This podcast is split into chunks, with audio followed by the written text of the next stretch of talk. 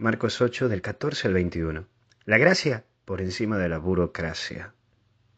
Y vamos a ver esto de los fariseos. Ya Jesús nos dice, tengamos cuidado de caer en ese fariseísmo religioso, en donde vivimos con una estructura para Dios, pero sin Dios.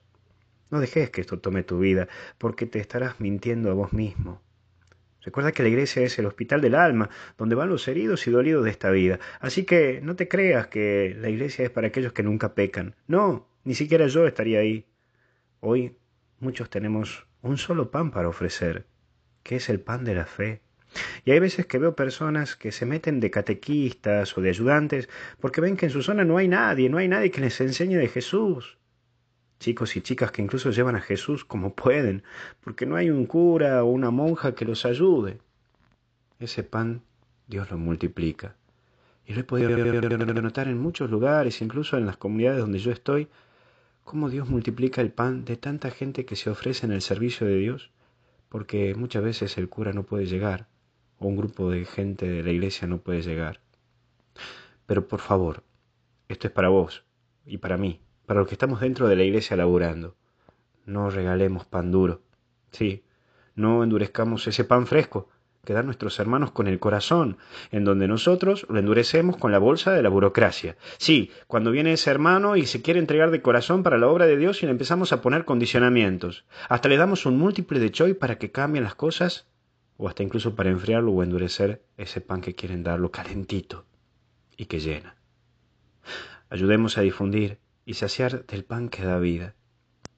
Ese pan, ese pan que es para todos, los que tienen dientes como para los que no tienen dientes, los sucios, los limpios, los jóvenes y aquellos que están arrugaditos como pasa de uva, para todos.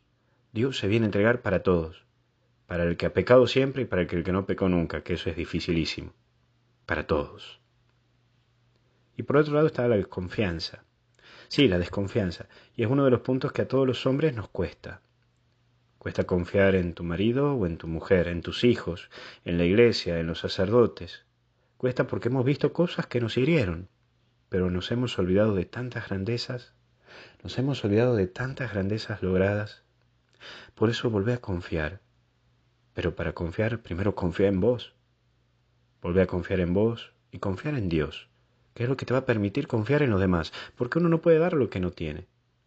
Por supuesto que esa confianza en el otro es un proceso, tampoco hay que ser iluso. No, no, es despacio.